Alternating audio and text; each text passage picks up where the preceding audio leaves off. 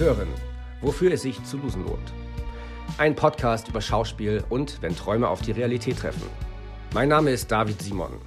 Die aufmerksamen Losen lohnt HörerInnen kennen mich wahrscheinlich aus der Folge Ingrid Bergmann. Richtig, ich bin's, der Oberloser aus Babylon Berlin. Und wie soll ich sagen, einen habe ich noch. E-Castings erfreuen sich ja nicht erst seit Corona zunehmend an Beliebtheit. Zumindest für CasterInnen und RegisseurInnen, denn dadurch bleibt ihnen eine Menge Arbeit erspart. Das behaupte ich jetzt einfach mal rotzfrech und liegt damit vermutlich kolossal daneben. Aber egal, denn darum soll es jetzt auch gar nicht gehen. Neu, beziehungsweise neu für mich, ist das Online-Live-Casting. Wie der Name schon sagt, findet zwar ein direkter Kontakt statt, allerdings nur von Computer zu Computer. Beispielsweise über Zoom oder Skype. Häufig wird diese Form in den Recalls umgesetzt. Die erste Castingrunde ist dann das klassische E-Casting, bei dem man zu Hause ein Video aufnimmt und anschließend verschickt. Und die zweite Castingrunde findet dann online live statt. Und genau so war es zuletzt bei mir. Ich hatte eine Anfrage für einen Werbespot eines Schweizer Vergleichsportal. Gut, nicht sexy as fuck, dachte ich, aber den bereitstehenden Geldkoffer, den hol ich mir ab. So war der Plan. Als ich tatsächlich in die zweite Runde kam und den Link zur Videokonferenz anklickte, blieb das Fenster, wo ich den Regisseur hätte sehen sollen, der übrigens außer mir der einzig Anwesende war, schwarz. Er hatte seine Kamera nämlich ausgestellt. So, ich sah also nur mich, hörte jedoch seine Stimme. Hey, nice to meet you. Uh, I'm Glenn. Uh, I'm the director. Uh, my camera is off, but hey, you can imagine that I'm a very beautiful young guy. Okay. Hi, Glenn, sagte ich mir selbst ins Gesicht, denn meine Kamera war schließlich an. Er stellte sich dann mit zwei, drei Sätzen vor und wollte auch gleich beginnen. Dafür sollte ich aufstehen und mich neben meinen Computer stellen. Auf sein Zeichen hin sollte ich dann ins Bild fallen, seitlich ins Bild fallen und dabei uh sagen. Okay, strange dachte ich, aber was soll's, der Geldkoffer, ja, der wartet nicht ewig. So, ich gehe also aus dem Bild, stelle mich neben den Laptop und höre plötzlich ein unfassbar lautes And Action! Okay, gut, damit war wohl ich gemeint. Ich falle also seitlich ins Bild, sehe währenddessen mich selbst auf dem Bildschirm und sage, uh, perfect, brilliant, yeah, very cool, very cool, yeah, cool. Okay, let's try another one. Okay, please uh, think about um, uh, slow motion. Okay, uh, slow motion. You start with with a U fast and then you become slower. Okay, okay, slower. Okay, nicht so slow motion. Yeah, yeah, yeah, just do it, just do it. Okay, also das U sollte schnell beginnen und dann langsamer werden. Okay, okay, gut. Also ich gehe wieder aus dem Bild raus und höre wieder And Action! So, ich wieder fallend. Uh, lande auf dem Boden. Yeah, perfect, perfect, perfect. Yeah, yeah, but you have to start higher. Yeah, higher, okay? Uh, think higher, higher. Okay, okay, okay, gut. Also ich sollte also höher beginnen und dann tiefer werden. Okay, ich also wieder raus aus dem Bild. And Action! Uh, bums, auf dem Boden gelandet. Das Schlimmste dabei war, wie ich mir jedes Mal wieder und wieder auf dem Bildschirm beim Losen zugucken musste. Direkter Blickkontakt zu mir selbst. So, das Casting, es ging eine halbe Stunde. Was ich mir tatsächlich nicht erklären kann, ist, warum ich den Job allen Ernstes bekommen habe und den Geldkoffer abholen durfte. Tja, und jetzt wünsche ich zur 50. Folge allen Beteiligten ein festliches Toi, Toi, Toi and Action! Herzlich willkommen bei Wofür es sich zu losen lohnt, der 50. Ausgabe des Super Lucy Podcasts. Mein Name ist Lisa Job. Und mein Name ist Johannes Lange. Vielen Dank, Davy, du alter Evergreen, für diese sehr gute Geschichte schon wieder.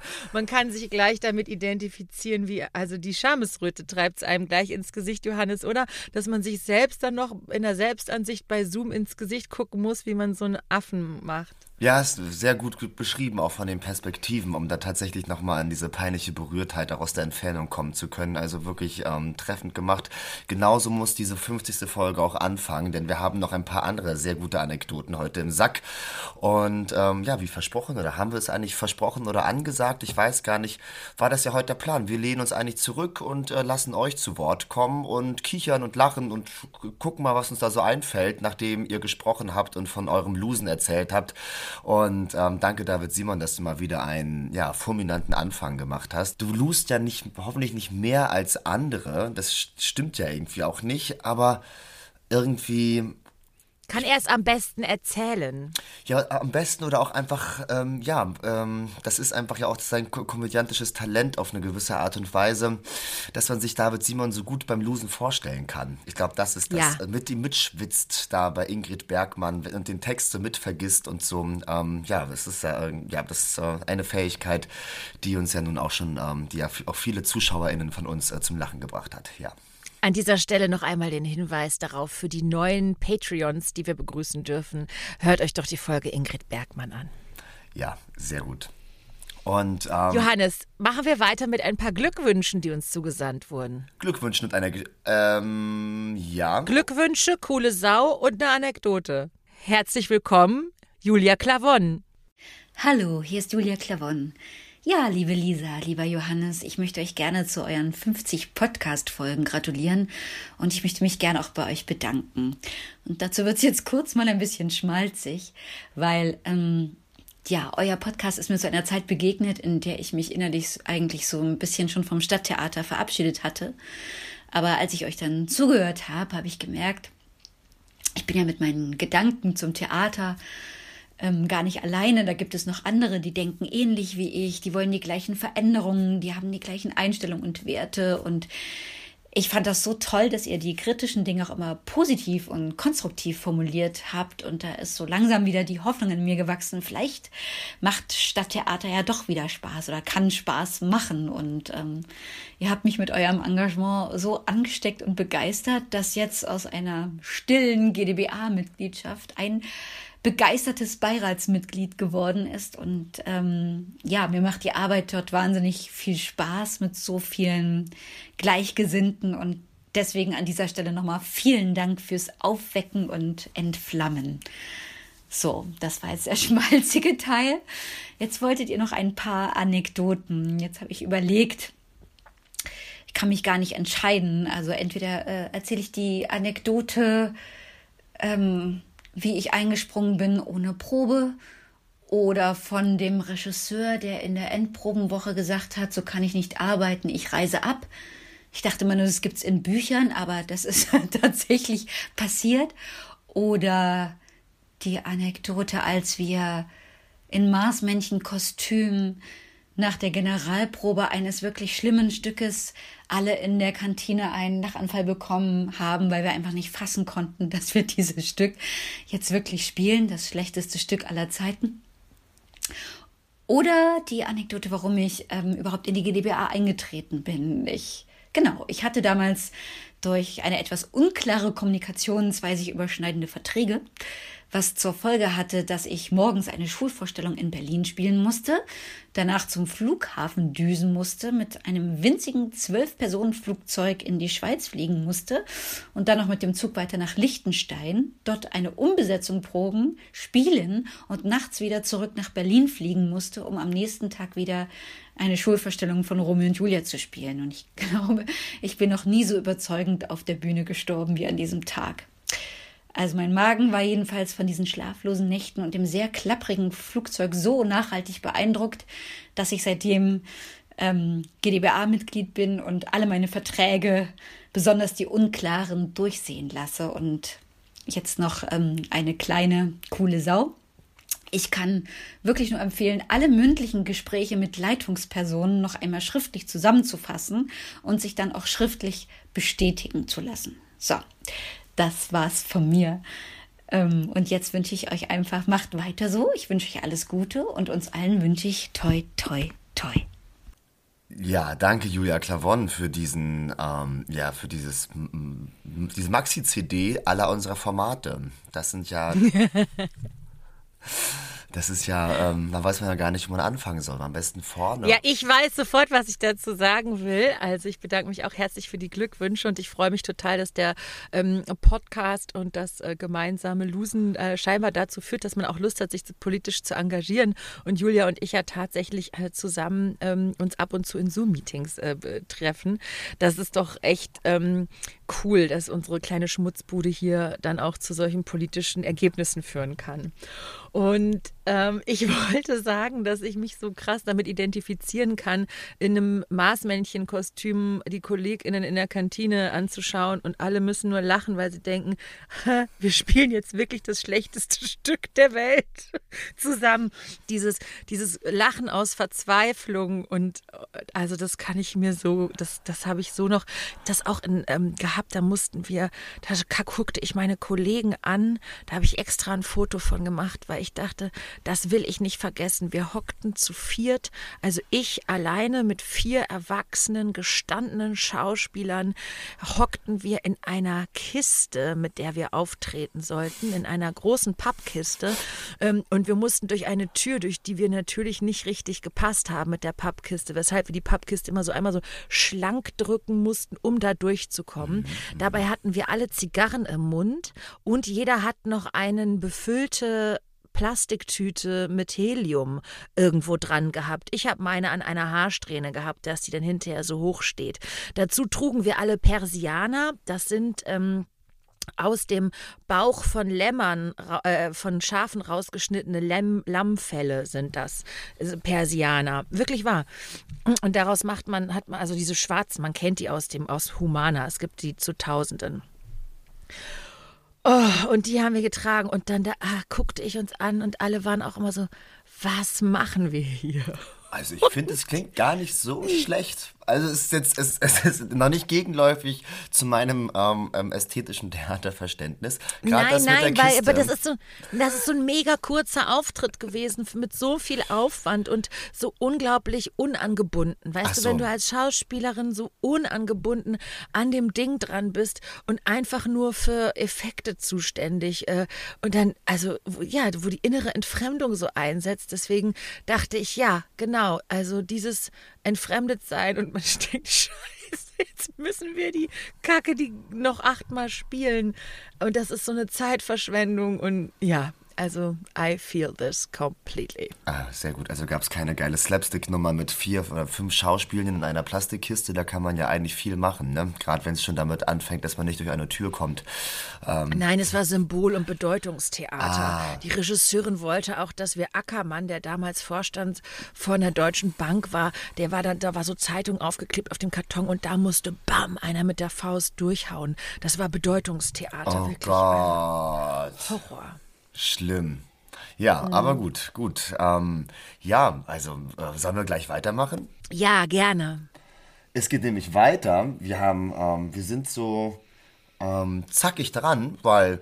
Nee, weil, weil du besoffen noch bist von gestern. Nee, so besoffen. Nee, ich bin nicht besoffen. Bin sehr müde. Einfach. Ah ja, Deswegen, stimmt, verkatert. Ich merke auch gerade, wir hätten auch schon habe auch das Gefühl, mir sind noch nicht so ähm, super Sachen eingefallen. Du wirkst heute ein bisschen ausgeschlafener als ich. Und, ähm, Man muss auch sagen, dass dir gestern, weil du eine Speed-Premiere hattest, mal wieder, wo du nicht dein PowerPoint-Acting anwenden konntest, ähm, gestern wirklich äh, brilliert hast auf der Bühne in einem Format, wo du schnell reingesprungen bist und auch kurz ziemlich verzweifelt warst. Und da hast du gestern richtig brilliert. Deswegen muss dir heute auch nichts einfallen, das Johannes, stimmt. weil dir ist ja gestern wahnsinnig viel eingefallen. Gestern ist mir wahnsinnig viel eingefallen. Ähm, ja, man kann es ja ein bisschen ausschmücken, ähm, weil ich finde das eigentlich ja, der Ort ist so geil. Wenn ich mir jetzt immer das Bild von dem Konzerthaus in Berlin am Gendarmenmarkt ähm, angucke, kann ich es mir noch gar nicht glauben, dass man da jetzt einfach auf dieser man denkt ja, es ist irgendwie das einer der krassesten Häuser in Berlin. Es hat ja so eine Überwältigungsarchitektur. Ne? Schinkel, Berlin, uns äh, gebührt ein Platz an der Sonne Architektur. Ne? Das ist ja so mhm. dieses alte Berlin, was da so noch, ähm, das Preußische, ähm, was da so mit, mitschwebt und irgendwie dem Volk diese Botschaft mitgeben soll, auch gefälligst groß zu denken und andere im, im Notfall auch zu unterwerfen. Ähm, zumindest meine Interpretation. Also ich bin jetzt kein äh, ausgeschriebener Fan von Architekturen dieser Art, aber sie haben ja jetzt eine andere Bedeutung. Und, ähm, und man kann sich ja freuen, da so einen historischen Kontrapunkt zu setzen, indem man da mit so einem wilden zeitgenössischen Orchester sich ähm, Freischütz oder die Echos von Utopia ähm, da einfach reinkackt in dieses alte Konzerthaus, wo der Freischütz vor 200 Jahren auch uraufgeführt wurde, als es noch das Schauspielhaus war. Es war ja auch mal das preußische Staatstheater und das eines ähm, die erste Adresse der Schauspielhäuser in Berlin und ähm, und da zu improvisieren, zu schreien, sich zu trauen, über Grenzen zu gehen, ähm, künstlerisch total selbstverantwortlich aufgrund von konzeptioneller Fehlstellen ähm, äh, arbeiten zu müssen, aber dadurch ja dann so eine so eine Eigeninitiative und Kraft zu entwickeln. Wir hatten es heute schon am Telefon und das ist immer etwas, wo ich einfach merke, das ist eine Farbe der schauspielerischen Palette auf meinem Tablett, die am hellsten scheint. So würde ich sagen. Du hast in der Folge Gaffatanga auch schon mal darüber berichtet, weil du schon mal mit dieser Gruppe in ähnlicher Konstellation gearbeitet hast. Es ist ähnlich, ähnlich, äh, äh, ähnlich chaotisch zusammengekommen. Mhm. Aber jetzt mit noch mehr Aufwand, also ich, dann war ich jetzt tatsächlich schon der, ich musste wirklich zwischen den Stücken anfangen, so einen dramaturgischen Bogen mitzuerzählen und das war, und so viel Text gab es dann am Ende auch gar nicht. Gab eigentlich nur so drei Textblöcke und dann äh, fehlten aber noch drei, also bis gestern.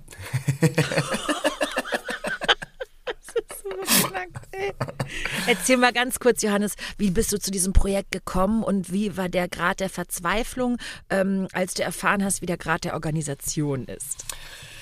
Zu dem Projekt bin ich ja schon, also aufgrund von ähm, der Folge Gaffatanga ähm, äh, hört man ja davon. Und da gab es dann schon den Folgeauftrag, da hatte das Orchester, um was es da geht, schon mal einen Preis gewonnen im Jahr davor. Ähm, und äh, mit diesem Preis war verbunden eine Produktion am Konzerthaus in Berlin. Oder ich glaube, der damalige Intendant hat die gesehen und gesagt, wer den Preis bekommt, bekommt eine Produktion, oder ihr bekommt eine Produktion, irgendwie war das so, äh, dem wurde das versprochen. Und das hat jetzt stattgefunden tatsächlich, also 200 Jahre Konzerthaus und, und, ähm, und da hieß es Freischütz. Und dann hat der Regisseur oder der sich auch Regisseur nennt, ähm, hat gesagt, äh, ja, meinte, die brauchen auch da einen Schauspieler und dann habe ich so, äh, das ähm, könnte mir gefallen. Ähm, so mit einem Kon äh, Orchester im Arsch, irgendein Text freischützt. Freischützer denkt man immer an Wolfsschlucht und das Wort Wolfsschlucht, da da fange ich ja jetzt schon an, dann zu fantasieren. Oh, geil, eine Wolfsschlucht und einem Orchester mit so, mit so dystopischen Sounds. Das reicht mir eigentlich schon als Setzung, dass man das so und dann verortet in das Konzerthaus. Das finde ich schon geil. Irgendwie.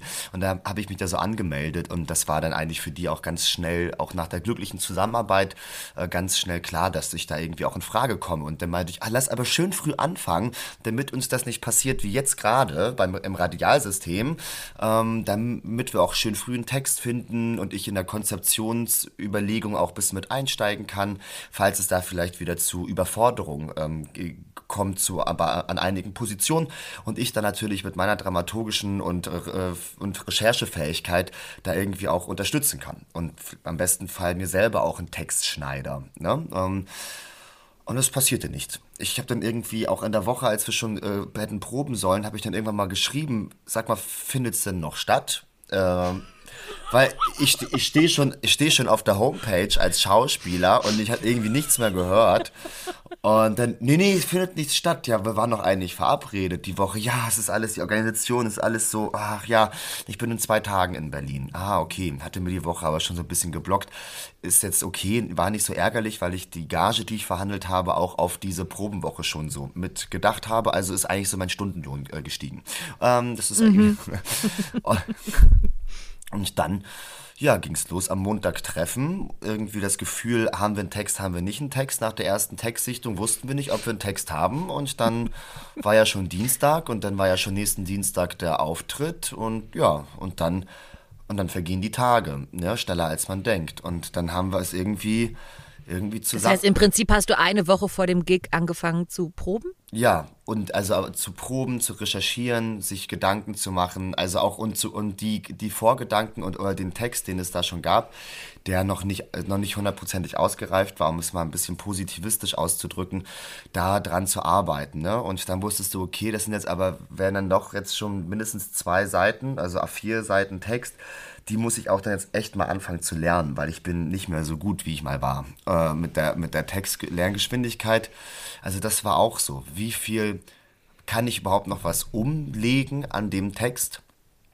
Ähm, weil da müsste ich ja auch einen neuen schreiben, den ich dann auch wiederum lernen müsste. Also die Zeit hat sich so aufgestapelt, wo man dann irgendwie sagt, okay, eigentlich muss Mittwoch Textlog sein, damit ich am Dienstag nicht das Gefühl habe, ich suche nach Worten auf der Bühne, weil dieses Gefühl will ja, man ja, wirklich klar. nicht. Das ist das schlimmste Gefühl, was es gibt. Horror, Hatte ich aber Horror. auch gestern äh, bei der Premiere. So richtig so, la la, ich habe auch so richtig doll, richtig alles äh, richtig äh, geil geschrien und dann sagst du einen Satz und merkst schon am letzten Wort, fuck, die Dunkelheit kommt. Und dann, ähm, und dann läufst du rum, tigerst rum und suchst irgendwie den Text. Das war vielleicht dann auch sogar ansehnlich, weil man ja dann so intensiv nach Text sucht und so. Fuck, wie krass ich das nicht könnte. Zwei DIN A4 Seiten lernen in einer Woche und dann noch performen, das, Alter, das wäre der Text so weg bei mir, alter Schwede. Ja, das ging das dann ist meine noch. Schwäche. Ja, total. Ja, es, ja, ja es, also es war, am, am Ende war das wirklich eine ganz, ähm, also es war, wir hatten auch gestern erst Generalprobe und da kam erst alles zusammen. Ne? Und ich habe sogar noch, ich glaube, es war sogar gestern oder vorgestern, ich weiß es gar nicht mehr. Da dachte ich auch noch, habe ich auch noch Text geschrieben, dann wieder umgeworfen die Zeiten sind auch durch. Man hatte halt so anderthalb Tage für eine Woche Endprobenzeit. Ne? Ähm, und ähm, gestern, wie gesagt, mit Generalprobe das erste Mal sehen geht es. Weil die Musik ist so geil gewesen. Also auch von Christopher Warner, also auch ein toller Komponist. Das, ähm, das soll hoffentlich nicht das letzte Mal gewesen sein. Und, ähm, und, und dann reflektieren, die Erfahrung der Generalprobe, irgendwie, dann waren alle so beschäftigt mit, mit sich, man konnte irgendwie auch dann kein Feedback mehr bekommen. Hat es dann funktioniert? Ja, ja, ja, ich mach mal kein, ich bin beruhigt. Aha, okay, das bringt mir jetzt aber nicht so viel. Was hat denn genau funktioniert? Weil ich habe die Generalprobe auch so gestaltet. Ja, ja. Ich biete ja. jetzt erstmal an, auch mehr als man vielleicht benötigt und dann vielleicht sagt mir dann jemand, was davon benutzt wird. Das passierte, genau. dann, passierte dann halt auch nicht so richtig, also musste ich das dann alles selber machen und überlegen und dann so in zwei Stunden Meditation sich da irgendwie so aufs Reflektieren, aufs Gleis setzen und dann irgendwie aus den Erfahrungen das Beste machen, um dann die Premiere ähm, geben zu können. Ähm, Nochmal anders. Was hast du noch einen Tag vorher deiner Freundin gesagt? Also den Acht davor, deswegen habe ich auch nicht so vielen Leuten Bescheid gesagt, eigentlich gar niemanden, weil ich dachte, es wird total mies. Ich habe sogar schon versucht, Leuten wieder äh, auszureden zu kommen, ganz schlimm. Weil dann war ich so, kam ich so nach Hause und habe mich ins Bett gelegt, noch an den Tag vor der Premiere und meinte, so war es noch nie. Es wird, glaube ich, so schlimm. Und hat dann so, war so ganz weinerlich, hat mich so ins Bett gelegt. Ach Gott, oh Gott. Hab so richtig, richtig melodramatisch da einen wegge, ähm, weggejault. Und, ähm, und wie wurde es denn dann eigentlich? Ja, dann wurde es eigentlich richtig toll. Also die Leute, es gab auch so Standing Ovations und so und es war richtig ein toller Applaus. Es war so eine schöne äh, Mischung, weil es waren viele alte Leute da und, äh, und viele sehr junge. Und die Alten, ich glaube, die haben, als es nach zehn Minuten nervös ihr Programmheft gefaltet, gedreht und gelesen um irgendwie, um, haben sich wahrscheinlich gedacht, vielleicht sind sie auch im falschen Saal gelandet. Ähm, hier müsste doch Freischütz passieren, weil es hat ist überhaupt, also mit Freischütz hatte das am, also eigentlich, also wirklich nur gar nichts zu tun. Ähm, das ist ja irgendwie auch lustig. Das ist ja auch schön, dem Konzerthaus das so, also das auch so zu brechen. Ne? Das wäre in mhm. Wien wahrscheinlich ähm, unverzeihlicher geworden als in Berlin, wo man mit sowas ja auch dann irgendwie, wenn man es einen Skandal nennen möchte, war es ja gar mhm. nicht, aber ähm, mhm. ja, was kleines Skandalhaftes hatte und aber das war ein ganz, ähm, das war ein ganz toller Oder was Progressives. Progressives hatte. kann man ja, genau. Ja, Skandal. Ja. Progressiv für mich ist immer noch progressiv ja. ein Skandal. Ja, ja, zumindest der Intendant kam zu mir. Ist jetzt zwar nicht unser Schauspielintendant, nicht unsere Riege, Konzerthaus, klar, aber war mal ein Schauspielhaus, reicht mir. Und der kam ganz ganz, ähm, ganz äh, euphorisch zu mir gelaufen und äh, wollte mich unbedingt nochmal sprechen, dass er es ganz großartig fand, was ich gemacht habe und dass er das total genossen hat und dass er das so also ähm, ja, das irgendwie total beeindruckend fand, wie ich mich da so reingewunden habe in die Musik und wie ich das da so zusammenbekommen habe und, und wie klar ich das Publikum adressiert habe und die da auch so eine unangenehme Stimmung der, der, der Zuordnung meiner Sätze irgendwie erzeugt habe und dass das irgendwie ganz interessant fand. Und er wollte sagen, aber nicht so laut, oder darf man das sagen, der Brandauer war auch die Spielzeit da. Und das hat er gesagt, fand er ganz schlimm. Hat er, hat er nicht gerne gesehen. Er meinte, und, und sie haben das mal gezeigt, wie das geht, weil der hat auch dann zu Musik Schauspiel gemacht und das, das ging gar nicht. Und sie haben das ja, und der hätte das mal bei ihnen gucken müssen, wie man das macht. So. Und ähm, das fand ich dann schon ganz gut, muss ich sagen. Also so ein ähm, äh, Intendant das ist ja immer ein gutes Wort, reicht ja einfach auch erstmal. Aber von jemandem aus der Hochkultur ähm, auch in so einen Vergleich gesetzt zu werden, das ist mir auch lange nicht mehr passiert. Also oh, so Johannes, einfach so das hast du verdient, Mann. Ja, weil es auch einfach so ein Risiko war. Und das ist eben das Risiko und was man merkt, was man aus dem, wie man im Risiko diese Selbst, diese Arschrettung, ne? Also die Selbst, Ja. die Selbstarschrettung, das sind einfach die geilsten Ja. Energien und das gönne ich Ja. und ich und ich, das ist auch vielleicht der Tipp, weil Haben wir es nicht in der Folge Arschrettung sogar besprochen, die nach Gaffatanga kam? Ach. Die Folge danach hieß nämlich Arschrettung tatsächlich. Ach, nee. Ich glaube, da ging es dann um das PowerPoint-Acting. Ja, ja, vielleicht ist es die Folge danach. Siehst du, Aber wir erzähl weiter. Ja, ja, wir Genau. haben das alles schon mal gehabt, aber nochmal den ähm, alten Kaffee aufgebrüht schmeckt ja auch manchmal. Und Klar. vielleicht, vielleicht ja auch der Tipp, man weiß, man, man kann sich ja gar nicht danach sehnen, in einen Arbeitszustand zu kommen, der so risikobehaftet ist und so viel Eigenverantwortung abverlangt. Das gibt es bei uns ja in der Regel der abhängig Beschäftig Beschäftigten kaum. Und aber trotzdem ist das ein total lohnenswerter Weg und ich gönne das jedem, da mal wieder in ein Projekt zu kommen oder etwas zuzusagen, von dem man weiß, das könnte vielleicht auch in die Hose gehen, aber vielleicht äh, liegt es an mir, das irgendwie zu retten oder ich weiß nicht genau, wie ich den Tipp noch formulieren kann, aber ich will, dass ich jedem gönne, in dieses Aufbrechen der eigenen Fähigkeiten zu kommen, weil man ist ja so oft weisungsgebunden, sagt popligen kleinen Scheißtext, ist mit ich mache am besten gar nichts zufrieden und guckt ein bisschen mit leerem Blick in die Kamera und, und freut sich schon, dass man seine dass man keine Grimasse gezogen hat oder ähm, muss auf der Probe immer, Sachen immer wiederholen, bis es jemandem gefällt, ne, weil der weil der das irgendwie so sehen möchte und ja, so. ja, ja, Diese. Zustände, wo man sich manchmal fragt, warum mache ich diesen Beruf eigentlich? Was ist genau meine Aufgabe? Und dann diese, das ist ja auch eine Facette unseres Berufes, diese, in diese ähm, künstlerische Selbstbegegnung zu kommen, durch, ähm, durch auch sich ein bisschen ausliefern und auch äh, zu merken, denn die Panik, die dann kommt, die unvermeidlich ist, die einfach in, ähm, ja, dann in, in, diese, in diesen Überlebenskampf ähm, umzulegen, weil das ist doch das, auch das Spannendste, was du äh, gerne auf der Bühne siehst. Wenn, es gibt ja dann so Stücke, wo man sieht, okay, hier kämpft gerade der Schauspieler, die Schauspielerin, die kämpft gerade, weil das Eis ist einfach dünn, auch durch die Inszenierung und vielleicht auch bewusst. Und jetzt wird hier ums Überleben gekämpft, ne, damit das Ding einfach nicht ab, ab runterfällt Ja, und ja. nicht aufhört. Und das ist doch immer das Geilste auch, wenn man das sieht. Ja, ich. Da bist du ja auch, da die bist du ja auch so geil. Ja, Yes. das ist auch mein Element. Wenn es gefährlich wird und nicht gefällig und wenn man nicht äh, ja versucht, den Probenergebnissen hinterher zu arbeiten, wo es mal geklappt hat auf der Probe und dann achtmal wieder nicht mehr, sondern, sondern wo man alle Sinne anschmeißen muss, um in dem Moment, in der Sekunde ähm, etwas zu erleben und etwas nach außen zu pressieren. Ja. Passieren, ja. Genau. Ja. Ja, geil. Das ist eine Winner Story. So you Ja. made of, out of the losing story a big winner story. Ja, und wenn du das schon in Englisch sagst, dann muss das noch mal ernster gemeint sein. Ja. Immer wenn ich ernst bin, rede ich Englisch. Ja, Ja, super geil. Wen haben wir denn jetzt hier Ja. als nächstes auf unserer Wer- Geburtstagshitliste? genau, das war jetzt auch genug aus unserem Leben.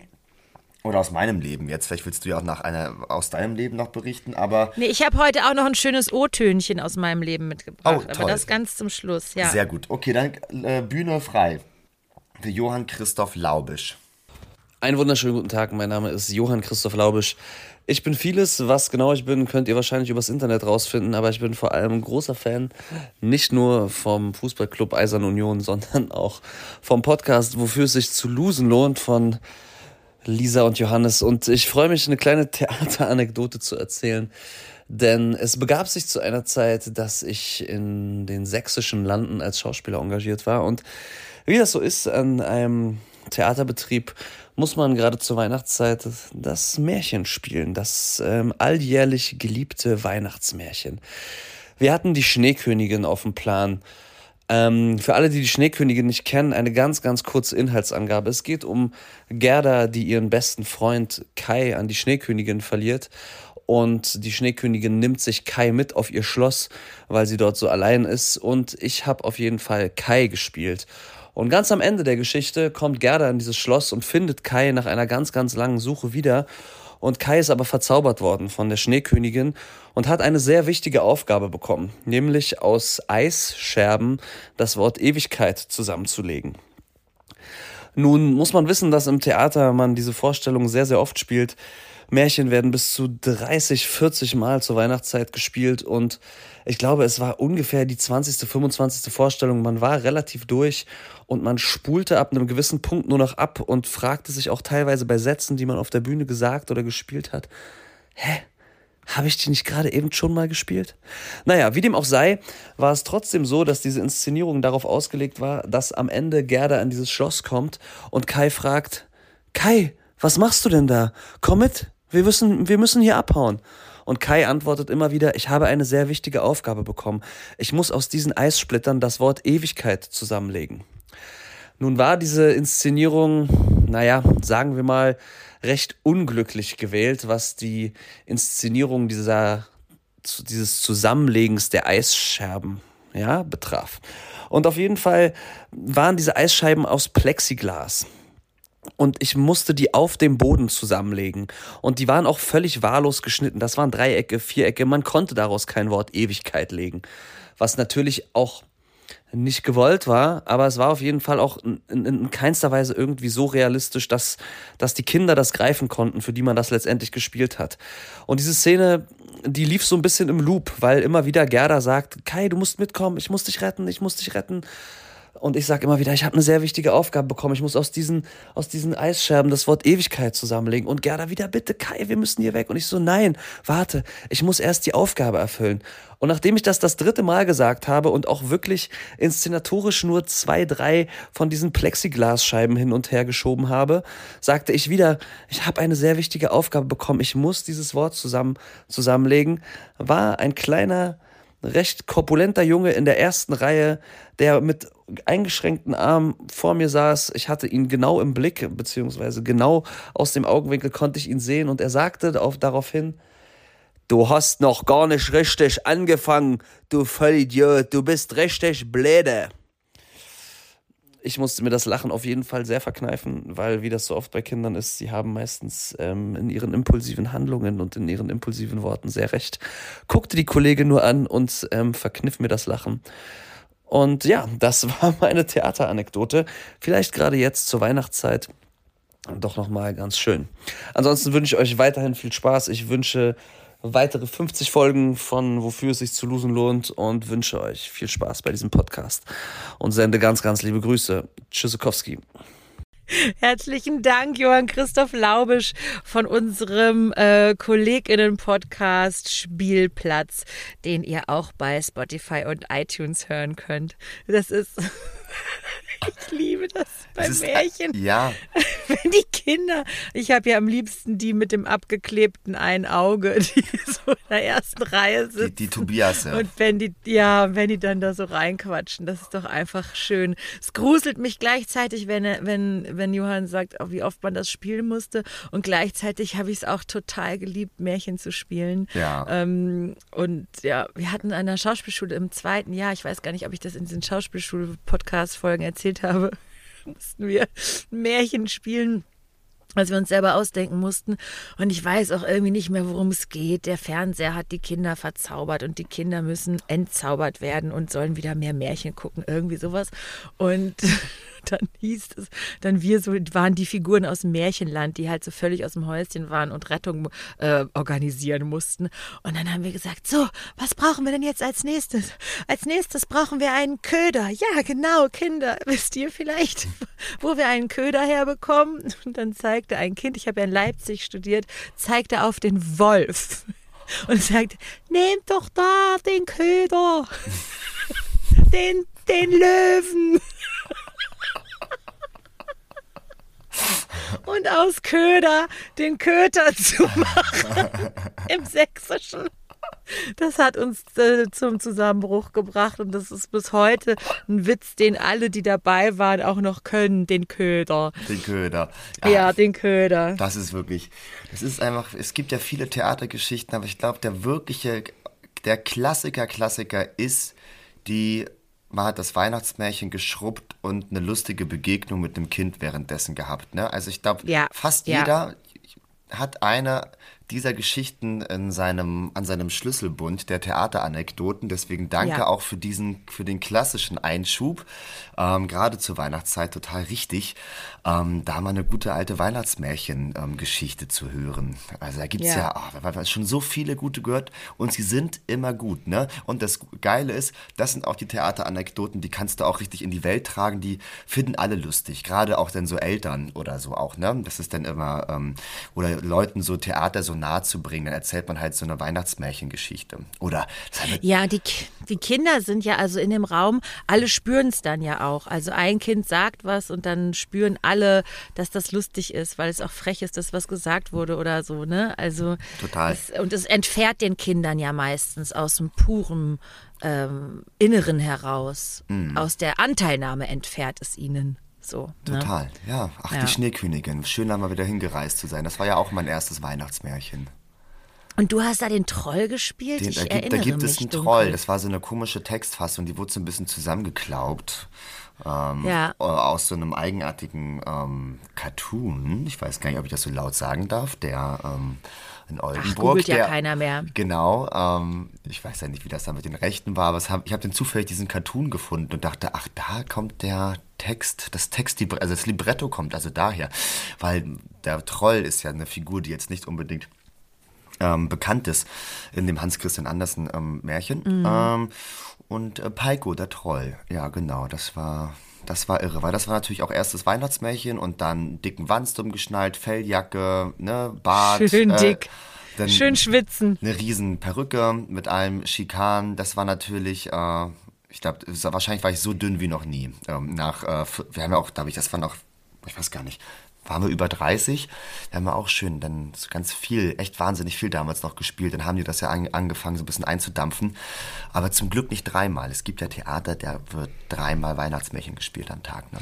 Ja, ich erinnere mich auch, wie viel ich gegessen habe nach dem Märchen, wie viel Kalorien ich zu mir nehmen musste, weil das auch immer dann immer sehr körperlich war. Mhm. Und du hast ja recht, man hat da noch die dicken, fetten Kostüme an und schwitzt und so und ja, und hat auch eh einen großen Märchenspielstil drauf. Da verbraucht man ja auch noch mal extra. Mhm. Ja, ich weiß noch, wir haben ähm, was war das denn? Von einem der Auszug das Fürchten zu lernen. Mein erstes Stück auf der großen Bühne in Leipzig gespielt. Und ich war die äh, Prinzessin, die dann äh, von dem Unhold zum ja, äh, zum Showdown äh, gefangen wurde und am großen Fluggeschirr hochgezogen. Und damit ich das Fluggeschirr auf der offenen Bühne angezogen kriegen konnte und der Zauber nicht verloren geht, stand, glaube ich, sogar David Simon, unser Ansager heute, hatte so eine große Hand als Kostüm, die er war. Ich glaube, es gab zwei Hände und die mussten dann halt so äh, vor mir sein, damit hinten äh, die Techniker mich wirklich einklinken konnten ins Fluggeschirr, damit ich dann hochfahre. Ich weiß sogar nicht, waren wir auf der Drehscheibe da auch noch? Ich, vielleicht erinnere ich das falsch, egal. Auf jeden Fall war da richtig viel Wuling auf der Bühne und viel Action und ich fand es halt affengeil natürlich, in Gefahr zu sein und Fluggeschirr hochgezogen zu werden und dann zu sagen, Hilfe, Hilfe, äh, die Energie geht weg oder irgendwie sowas, so Hilfe, Hilfe, Hilfe, hilf mir, wer hilft mir denn? Ich kann nicht mehr. Und bei einer Vorstellung sagt er, ja, okay, kann hochgehen. Und das Fluggeschirr flog nicht hoch. und es passierte einfach nichts. Und es war klar, die Techniker hinter mir, ich da, die beiden Hände, äh, was machen wir jetzt? Und dann war schon klar, der Prinz kam immer näher. Albo war der Prinz, Albrecht Schuch, man kennt ihn äh, aus äh, vielen, vielen ähm, Fernsehfilmen, erfolgreichen Kinoproduktionen und von tausend Preisverleihungen. Und man wusste, Albo ist schon im Anmarsch, um die Prinzessin zu retten. Und dann ich so, weg, weg, weg, weg, alle weg. Und dann alle weg, Fluggeschirr weg, ab. Und habe ich einfach gefreezed. Und Albo hat gespielt, um mich herum ist ein unsichtbarer Schutzschirm, an den er nicht rankommt. Und die Auflösung war dann halt, dass alle Kinder so eine Melodie singen mussten, womit ich dann vom Flug vom also Theaterhimmel runtergelassen worden wäre und er hätte mich befreit.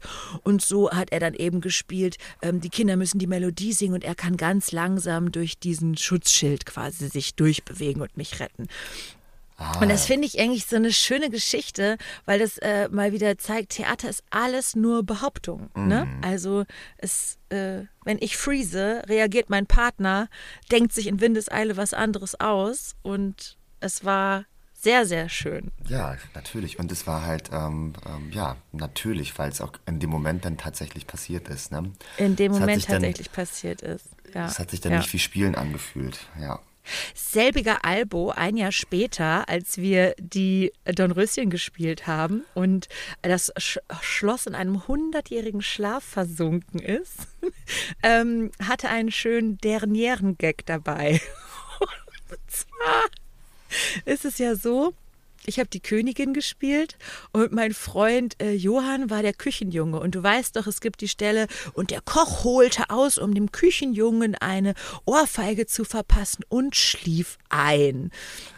Und der Koch hatte also die ganze Zeit während des Freezes ähm, die Hand oben. Der Küchenjunge hockte auf dem Boden und machte ein erschrockenes Gesicht mit einem aufgerissenen Mund.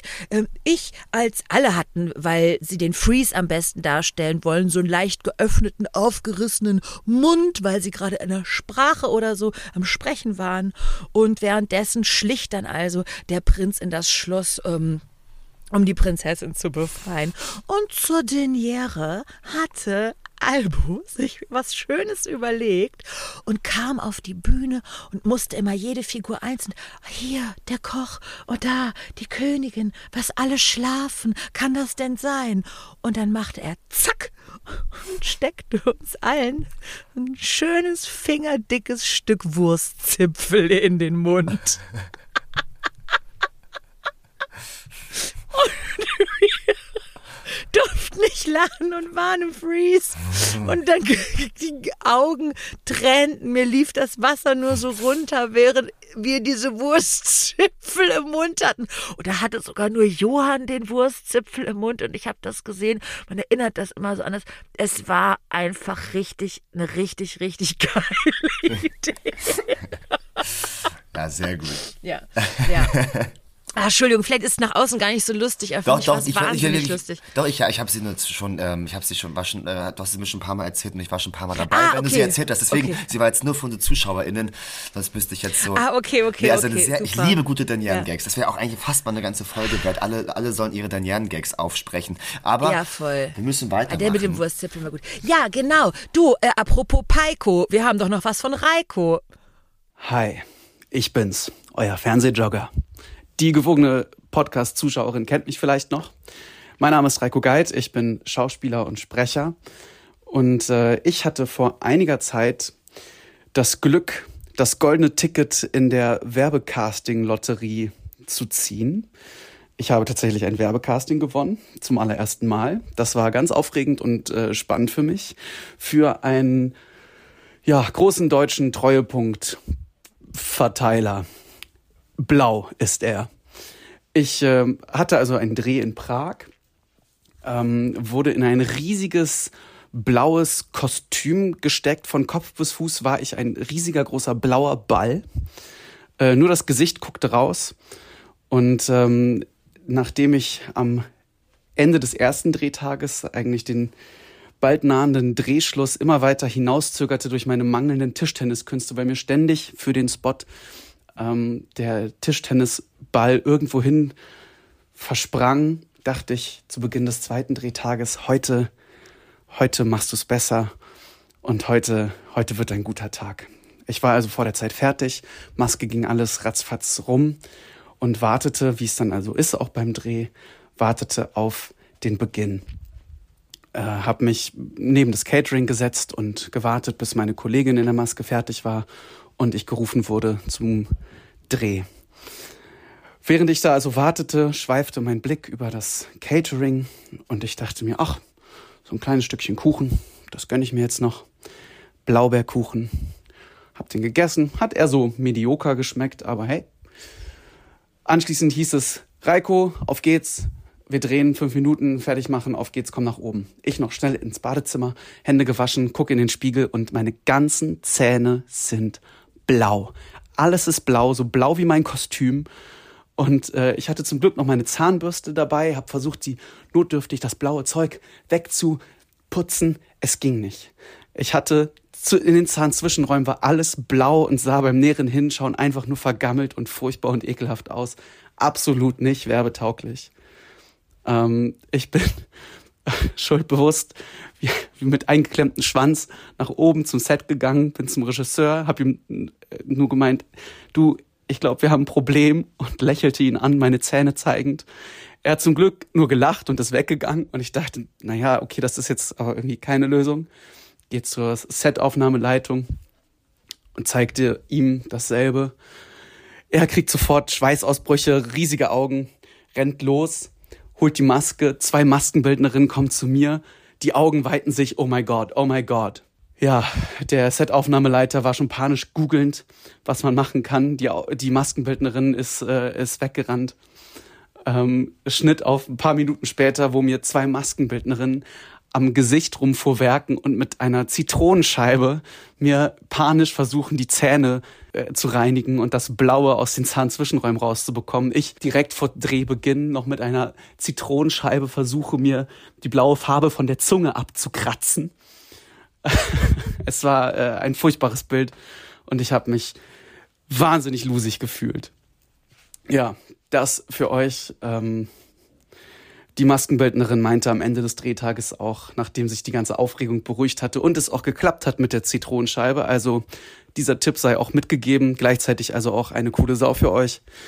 Ähm, gegen Blaubeerflecken im Mund hilft Zitronensaft. Und die Maskenbildnerin meinte zum Schluss auch noch zu mir, immerhin hast du jetzt eine gute Geschichte für deine Freunde. In diesem Sinne, liebe Freunde, viel Spaß noch beim Weiterhören und wie immer und für alle Zeit, toi, toi, toi.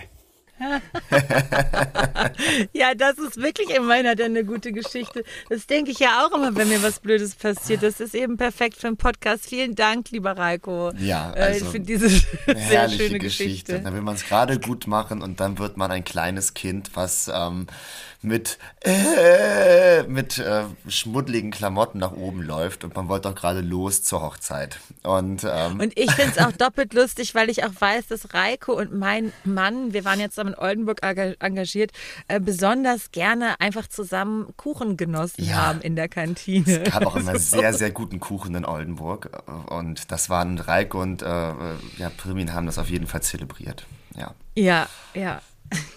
Sehr schön. Ähm, Johannes, wen haben wir denn als nächstes ja, auf unserer Geburtstagsliste? auf unserer Geburtstagsliste. Wir bleiben jetzt thematisch ähm, ähm, im Werbegenre. Das hat sich jetzt so ergeben durch die spontane Umlegung, aber ähm, Bühne frei für Lisa Sommerfeld. Hier kommt eine komplett abgeloste Losing Story von Lisa Sommerfeld, ähm, Dramatikerin und Schauspielerin. Vor ein paar Jahren hatte ich eine Anfrage für einen Werbedreh und Werbedrehs geben ja ganz gut Geld und ich konnte Geld ganz gut gebrauchen. Deshalb habe ich, ähm, ich sollte ähm, auch gar kein Casting machen, ich sollte äh, zu den Leuten, die das produzieren, fahren und mit denen einfach reden. Ich habe mich dann schon ein bisschen gewundert, weil dieses Treffen am Flughafen in Düsseldorf stattfinden sollte. Ich habe dann, damit ich an dem Nachmittag frei hatte, alle meine drei Kinder mit Freunden verabredet und bin ins Auto gestiegen und losgefahren und ähm, es war ein ziemlich krasser Unfall auf der Autobahn. Dann habe ich nochmal ähm, bei den Produzenten angerufen und gesagt, dass ich nicht weiß, ob ich da durchkomme, weil die Autobahn auch, teilweise gesperrt war. Und die meinten, ähm, ihr Flieger würde erst später gehen, ich soll auf jeden Fall kommen. Und ich bin dann eine Stunde zu spät ungefähr dort angekommen und habe dann diese vier Männer in einer Flughafenbar angetroffen, alle komplett besoffen. Und die stellten sich dann alle vier vor mich hin und schauten mich an und meinten dann, okay, du kannst wieder gehen. dann habe ich so zu ihnen gesagt, ach so, ich dachte, ihr wolltet mit mir reden. Ähm, meinten die, ja, nee, wir wollten nur äh, wissen, ob du aussiehst wie auf dem Foto. Ähm, okay, und dann habe ich, äh, ich war dann etwas irritiert und ähm, habe dann gesagt, na gut, dann gehe ich wieder. Auf jeden Fall habe ich den Job nicht bekommen, entweder weil ich aussah wie auf dem Foto oder weil ich nicht aussah wie auf dem Foto. Ich weiß es nicht. Puh. Krass. Da bleibt einem das Lachen etwas im Halse stecken. Ja, krass, was für, was für Arschlöcher. Die könnten, hat man gleich Bock anzuzeigen wegen Mobbing oder so. Hm. Ätzend, ätzend. Ja, vielen Dank, liebe Lisa Sommerfeld, trotzdem für diese Geschichte. Wir haben, ähm, man hört das ja, sie ist auch eine sehr erfolgreiche Sprecherin. Ähm, neben ihren anderen Tätigkeiten. Wir haben in einem äh, Hörspiel auch schon mal zusammengesprochen, tatsächlich. Ah ja. Mhm. Ja, also. Also Wahnsinn. Ja, also, eine- und dann auch noch so vier Typen, die sich das leisten können, jemanden ankarren zu lassen. Oh, ey. Ekelhaft. Ja, ekelhaft. Ja, richtig. Also es ist wie, wie eine Geschichte aus einer längst vergangenen Zeit. Genau, man hat auch noch äh, gesehen, dass in der Bar drin geraucht werden durfte. Aus, irg- Stimmt, aus irgendeinem stimmt. Grund. Gerade bei der Ja. Erzählung. Mhm. Ja, ja. Ätzend, Ätzend. ätzend. Ja. Würde man sich das heute noch so gefallen lassen oder ist man so perplex, wenn sowas passiert? Ich weiß es gar nicht. Ich denke nicht. Ich, also das ist ja eine Form von Verhalten, ähm, in, auch in so ein massives Auftreten. Jetzt wissen wir ja tatsächlich nicht, wie viele Jahre es zurückliegt, ob es drei oder ob es zwölf sind. Das ist jetzt ja, Ja. nicht ausgemacht. Ähm, ähm, aber sie hatte ja schon ihre drei Kinder. Also so lange wird es ja auch nicht her sein können. Ähm, oder ich weiß ja gar nicht, wie viele Kinder sie am, äh, am Ende hat, aber Drei hat sie doch gesagt. ja, aber da hatte sie drei. Also wenn sie Ach jetzt so. drei, also wenn es jetzt zehn Jahre, also genau, wissen wir einfach nicht, müssten wir nochmal nachhaken, können wir nur spekulieren. Aber das wäre auch, was ich sagen wollte. Ich glaube, das würde, könnte man ziemlich schnell ähm, durchschießen, dass das als so Verhalten für eine Firma, die sind ja für eine Firma dann im Auftrag, Ja. oder wenn die auch ne, oder, äh, zu rufschädigend wäre. Ja, ich, genau. Man würde heute dann eine Mail schreiben und das mitteilen, Ja, ne, oder dass man das würde passiert ist. oder Ja. noch im Auto eine, ein Video aufnehmen und das Mhm.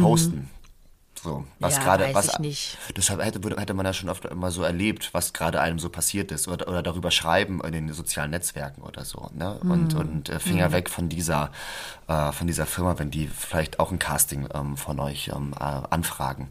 Keine Ahnung. Aber es ist auf jeden Fall, es klingt nach einer alten Zeit und das ist ja schon mal gut, dass man denkt, das ist irgendwie schon lange her und wenn es auch nicht lange her ist, ist es gut, dass es sich so anfühlt, als wenn es sehr lange her sein müsste. Ja, total, voll. Also herzlichen Dank, liebe Ja. Lisa, für diese äh, unangenehme Anekdote. Die ist hier sehr gut aufgehoben in diesem unangenehmen Podcast. Ja, unangenehme, äh, unangenehmes Verhalten von unangenehm, oder von nicht unangenehm, ich weiß ja nicht, von Männern, haben wir gleich eine nächste in der Pipeline. Mm, Mein äh, alter Freund Tom Bartels, mit dem ich die ersten Schritte auf der Bühne unternommen habe, hat uns auch eine kleine Anekdote äh, mitgebracht. Bühne frei für Tom Bartels. Ja, und zwar hatten ich und meine männlichen Kommilitonen damals von der Schauspielschule aus unser erstes Vorsprechen, also mein erstes Vorsprechen überhaupt. Und das hat man halt gemacht. Ich bin reingegangen, meine drei anderen Kommilitonen warteten draußen. Ich fing an zu spielen und nach ungefähr zehn Sekunden ging der Intendant einfach raus. Und danach hat der Hausregisseur mit mir weitergearbeitet. Und nach dem Vorsprechen bin ich quasi rausgegangen und meine äh, Kommilitonen rannten auf mich zu und meinten, was passiert sei, weil besagter Intendant sitzt in der Kantine und isst sein Schnitzel. Und ich meinte nur, naja, Also es kann gut sein, dass ich so schlecht war, dass er einfach nach zehn Sekunden gesagt hat, ich habe Hunger, ich gehe jetzt ein Schnitzel essen. Andere meinten, ähm, er hatte Probe und musste vorher noch schnell was essen. Tatsächlich hatte sich das Vorsprechen um anderthalb Stunden verzogen nach hinten. Aber zu dem Zeitpunkt habe ich mir geschworen, wenn ich noch einmal bei diesem Intendanten ein Vorsprechen haben werde, werde ich ihn ein Schnitzel mitbringen. Ey, ganz ehrlich, jeder Intendant kann vor dem Vorsprechen sagen, entschuldigen Sie, ich werde zwischendrin einen Termin wahrnehmen müssen, bitte nehmen Sie das nicht persönlich. Ich wollte nur nicht verpassen, überhaupt mindestens zehn Minuten hier zu sein. Ist das okay für Sie? Das kriegt man hin, das kann man machen. Das weiß ich, weil ich nämlich gerade, Johannes, aus einem äh, Vorstellungsgespräch Marathon komme, wo wir wirklich handverlesen äh, unsere Bewerber KollegInnen auf Händen getragen haben und uns richtig viel Zeit genommen haben und ähm, denen auch nach jeder Runde gesagt haben, dass sie sich überlegen sollen, ob sie, weil sie auch uns kennenlernen, denn mit uns arbeiten wollen und so. Also auch versucht den ha Raum so hierarchieflach as possible zu gestalten. Mhm. Oh, und dann rausgehen. Ich meine, ich hatte das ja auch schon mal erzählt mit dem Chefdramaturg, der dann währenddessen seinen Kaffee trinkt und zu spät reinkommt. Ich werde bei solchen Geschichten äh. so sauer und ich habe dann so eine Fantasie, weil ich kriege das, ich finde das so krass, diese, diese manchmal einfach Idiotenmenschen, die in so Leitungspositionen kommen und sich einfach in ihrer Schweinefresse Scheißigkeit ähm, nicht irgendwie äh, die Gedanken machen können, anständige Personalführung äh, zu, zu betreiben. Richtig, und auch, ich habe es ja schon so oft erlebt, oder einfach man einfach so, so schwach ist und nicht Leuten irgendwie klar, klare Ansagen machen kann. Alles im Hintergrund, in Hinterzimmern. Man auf einmal anfängt, nicht mehr miteinander zu reden, weil die Stimmung irgendwie äh, schlecht ist, weil man einfach zu feige und zu schwach und inkompetent ist, richtig normal mit Menschen zu reden, auf, auf einer respektvollen Ebene. Und da wünsche ich mir am liebsten, dass man so Leitungsgehälter konditioniert. Das ist deine administrative Fähigkeit, das sind die 3500 Euro. So, die nächsten 2500 Euro bekommst du für deine künstlerische Setzung und die nächsten 2500 Euro für deine Kompetenz in Personalführung. Und wenn du nachweislich zu dumm bist, irgendwie diese Personalführung auszuführen, dann wird dir das Geld einfach genommen. Weil ich finde das total krass, dass diese Leute bezahlt werden dafür. Die bekommen einen Haufen Geld und, das, und dieses Geld ist gerechtfertigt, weil sie diese diese Fähigkeiten haben müssten und dann so dumm dreist, das nicht, nicht zu tun und allen zu zeigen. Und trotzdem jeden Monat bekomme ich mein Geld, was ich nur deswegen verdiene, weil ich eigentlich das, diese Fähigkeiten haben müsste, da werde ich so sauer, da würde ich den sofort, ey, du kannst dieser Idiot sein, aber dann bekommst du einfach nur noch zwei acht im Monat, wenn du halt irgendwie deinen scheiß Job nicht machen willst. Dann bleib auf deiner Oder Position, aber krieg, du hast dein Geld nicht verdient. Also verdammt nochmal, werde ich so sauer. Oder ähm, LeiterInnen müssen, so wie das auch äh, äh, Zahnärzte oder so machen müssen, ähm, äh, äh, Fortbildungen besuchen, um weiterhin akkreditiert zu bleiben. Also um eine Zulassung weiterhin zu, zu bekommen. Du musst, du verlierst deine Zulassung, wenn du dich nicht fortbildest als Zahnärztin zum Beispiel. Ja? Das musste, äh, musste hundertprozentig, so, hundertprozentig umgesetzt werden. Ja, ich finde das so. Und das muss man bei Leitung so auch machen. Ich hasse ja. das so sehr, diese Geschichten. Weil da werde ich einfach, da kommt auch mein Klassenleiter, da kommt so viel hoch, deswegen bin ich auch so geil sauer gerade. Weil man sieht das ja. Diese Leute haben Inkompetenzen und, und sehen nicht, dass sie das Geld, was sie für ganz selbstverständlich sehen, dass ihnen das zusteht, nur bekommen, weil sie noch mehr Kompetenzen haben müssten, also sich gefälligst auf den scheiß Hosenboden setzen müssten, um diese aufzubauen und nur deswegen ihre Kinder auf die bessere Schule schicken können, nur deswegen irgendwie sich ein Yachten oder ein Segelboot leisten können, nur deswegen halt sich die schöne Wohnung in der Altstadt irgendwie mit Blick auf den Markt leisten können. Das sind die Pri Ach, ich kriege da echt die Krise. Und die, es ja. wirklich. Und einige Leute ja, zu Recht. reißen sich so den Arsch auf und müssen so ihr ganzes Leben mit zu wenig Geld leben und machen Weiterbildung, sind, sind, äh, sind wach, sehen die Notwendigkeit in diesen so, das, äh, ach, ich, ja, das ist das alles jetzt ich bin auch müde, ich komme nicht so richtig auf den Punkt, aber ich wollte jetzt aber ein bisschen Dampf gut. abgeben. Nein, ja. du hast total recht. Und auf der anderen Waagschale sitzen Leute, die sich die Existenzängste haben, die Fortbildungen machen, die Akquise machen, die drei Jobs gleichzeitig haben. Äh, weißt du, das ist doch, also hast du perfekt auf den Punkt Von diesen Leuten, die sich so verhalten, ja, ja, das sind einfach, die haben einfach den hundertprozentigen Respektverlust verdient. So, dass Leute einfach, wenn die irgendwo stehen, dass man so Kopf schüttelt und denkt, was ist, denn, was ist denn mit dem los? So müssten die sich dann ganz lange äh, fühlen und nicht irgendwie ehrerbietig irgendwie wird dem Platz gemacht. Nee, man, die müssten so denken, habe ich irgendwas im Gesicht? Warum gucken mich alle Ja. so komisch an? Das wünsche ich jedem, jeder, die ähm, sich äh, regelmäßig oder beharrlich diese, solche ähm, Verfehlungen, äh, Verfehlungen äh, leistet. Und einfach Vielleicht drei, kann Tom uns ja noch heimlich per SMS schreiben, wer es war. und 3000 Euro weniger pro Monat. Das wünsche ich auch. Das wäre das wär mir so, ach, das wäre so schön. Man sagt, ey, cool, behalt die Position, aber du kannst Ey, Johannes, schreib doch darüber mal einen Artikel. Du bist ja voll geil on fire. Warum schreibst du nicht im Toi Toi Toi Magazin der GdBA genau darüber mal einen kleinen Artikel? Sehr emotional und, und, und ja, äh, in Ist doch geil, Mann. Tondorf schreibt auch immer emotional. Es ist geil. Ja, also es ist auf jeden Fall ein Thema, was mich echt äh, gerade denn so, weil ich finde es toll, dass es Leitungsgehälter gibt, aber ich, man muss anerkennen, dass es dieses, dass es einfach ein riesen Bouquet an Fähigkeiten umschließt, warum die Leute dieses Geld dann bekommen. Und, und man einfach sagt, es ist einfach jetzt mein Gehalt und ich, und ich muss das nicht tun. Und, oder ich kann einfach rausgehen bei einem Vorsprechen. Ohne zu sagen, ohne ein Check-in zu machen, ohne zu sagen, was los ist. Traumata hinterlassen bei Leuten. Ja, Weil man Menschen nicht, weil man, verletzen. ja, klar. Menschen verletzen, Leute aus dem Stadttheater drängen, wenn man sagt, so möchte ich, so möchte ich nie wieder, dass mit mir umgegangen wird. Darf ich mich da nochmal als Best Practice Beispiel Ja, du bist da als Best äh, in die- Practice, ja, ja. Nee, weißt du, was ich gemacht habe? Ich habe es sogar geschafft, einer Person eine Absage zu schicken, die sich hinterher total dafür bedankt hat, dass das die netteste Absage ist, die sie jemals bekommen hat und überhaupt das tollste Vorstellungsgespräch war. So muss es, das muss, das muss, das, das muss immer, das ist einfach total toll. Und das muss das Ziel sein. Man kann das nicht immer erreichen. Das ist vielleicht auch organisatorisch oder auch die Zeit. Oder man muss sich die Zeit nehmen, weil das ist auch das Geld, was du bekommst. Ne? Es ist einfach, man muss da irgendwie, ähm, ja, Ich habe darin viel mehr Zeit investiert, als der Tag eigentlich zur Stunden zur Verfügung Genau, hat. das ist ich habe in Ding. dieses Fair Trade, Fair Trade kostet mehr Zeit. Ja. Und Fair Trade hat für mich bedeutet, nachts um elf noch, äh, damit ich nicht zu viel Abstand zu den Gesprächen habe und weil wir gesagt hatten, wir melden uns schnell noch äh, für jeden eine individuelle äh, Absage, äh, in der eine sehr individuelle Wertschätzung enthalten ist, zu schreiben. ja, das ist auch. Weil die Menschen, die wir kennenlernen durften, äh, wir dafür dankbar sind und dass alles tolles und tolle und wertvolle Menschen waren und Mhm. sind.